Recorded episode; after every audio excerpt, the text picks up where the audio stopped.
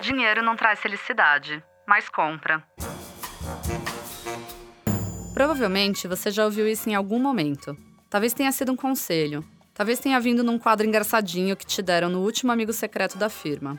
Mas tem uma resposta científica para saber se dinheiro traz felicidade? A gente resolveu ir atrás. Um spoiler. Tem um estudo que diz até que existe um salário perfeito para ser feliz. Eu sou a Camila Lafrata e esse é o Semanada, a newsletter em áudio do Nubank. Traz felicidade? A resposta curta é sim, mas depende. Na verdade, nem sempre.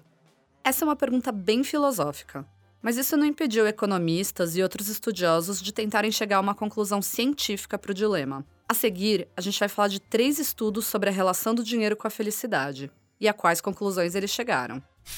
Um dos primeiros a investigar esse tema foi o professor de economia americano Richard Easterling. Em 1974, ele descobriu que, embora pessoas mais ricas fossem geralmente mais felizes do que as mais pobres, os países mais ricos não eram mais felizes como um todo.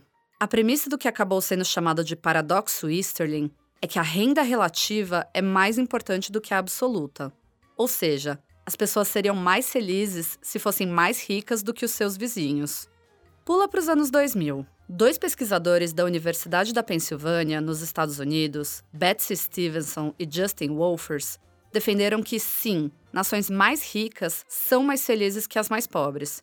Eles afirmam que seus dados são mais confiáveis que os de Easterling, por não haver pesquisas suficientes sobre países mais pobres naquela época, entre outros motivos. Quanto dinheiro a gente precisa para ser feliz? É isso que um outro grupo resolveu investigar. Em 2018, quatro pesquisadores dos Estados Unidos, Japão e Austrália publicaram um estudo na revista britânica Nature, defendendo que a relação entre dinheiro e felicidade é uma parábola. Parábola é aquela figura geométrica formada por um conjunto de pontos. O formato dela no gráfico lembra uma montanha russa. Ela sobe, sobe, sobe até que chega em um ponto máximo e começa a cair.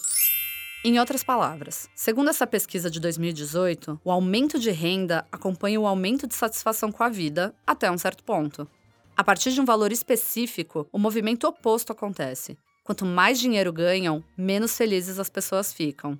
Tem até um cálculo para descobrir o tal valor perfeito. Esses pesquisadores examinaram dados de mais de 1 milhão e 700 mil pessoas ao redor do mundo para conduzir o estudo. A partir da análise, eles chegaram num suposto número mágico, aquele que faz alguém atingir o que chamaram de satisfação máxima na avaliação da vida.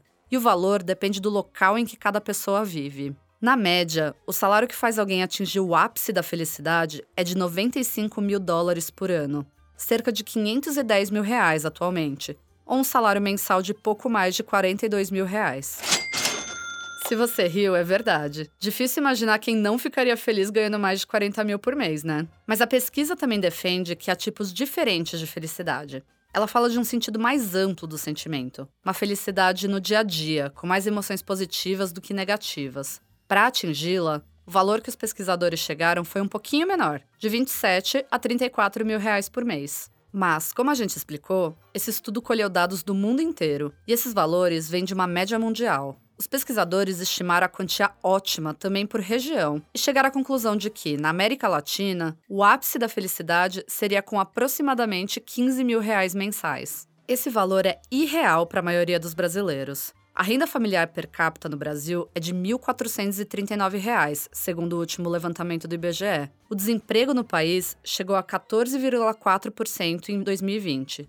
Ou seja, para a maioria dos brasileiros, ganhar 15 mil reais por mês é uma realidade muito distante. As pessoas no Brasil são infelizes, então? Também não é assim. Como a gente comentou no início, o sentimento de felicidade é algo amplo, filosófico, envolve diversos aspectos. O que o estudo da revista Nature busca fazer é isolar um único fator, a renda, e entender como ela afeta a satisfação com a vida. O mesmo poderia ser feito para investigar se pais e mães são mais felizes do que pessoas que não têm filhos, por exemplo. Em outras palavras, dinheiro é sim importante. É ele que paga as contas, resolve perrengues, viabiliza os nossos sonhos e melhora o nosso futuro. Mas organização financeira também melhora muito a vida e a sensação de felicidade. E, convenhamos, é mais fácil de realizar do que ganhar 15 mil reais por mês. No blog do Nubank, a gente dá um monte de dicas sobre como organizar as finanças. Dá uma chegada lá, Basta entrar em blog.nubank.com.br.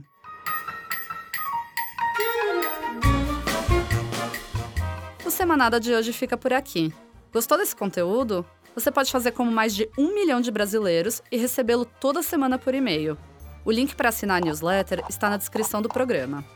Aproveite e siga a gente também no seu aplicativo de streaming, agregador de podcasts ou no YouTube. Até a próxima!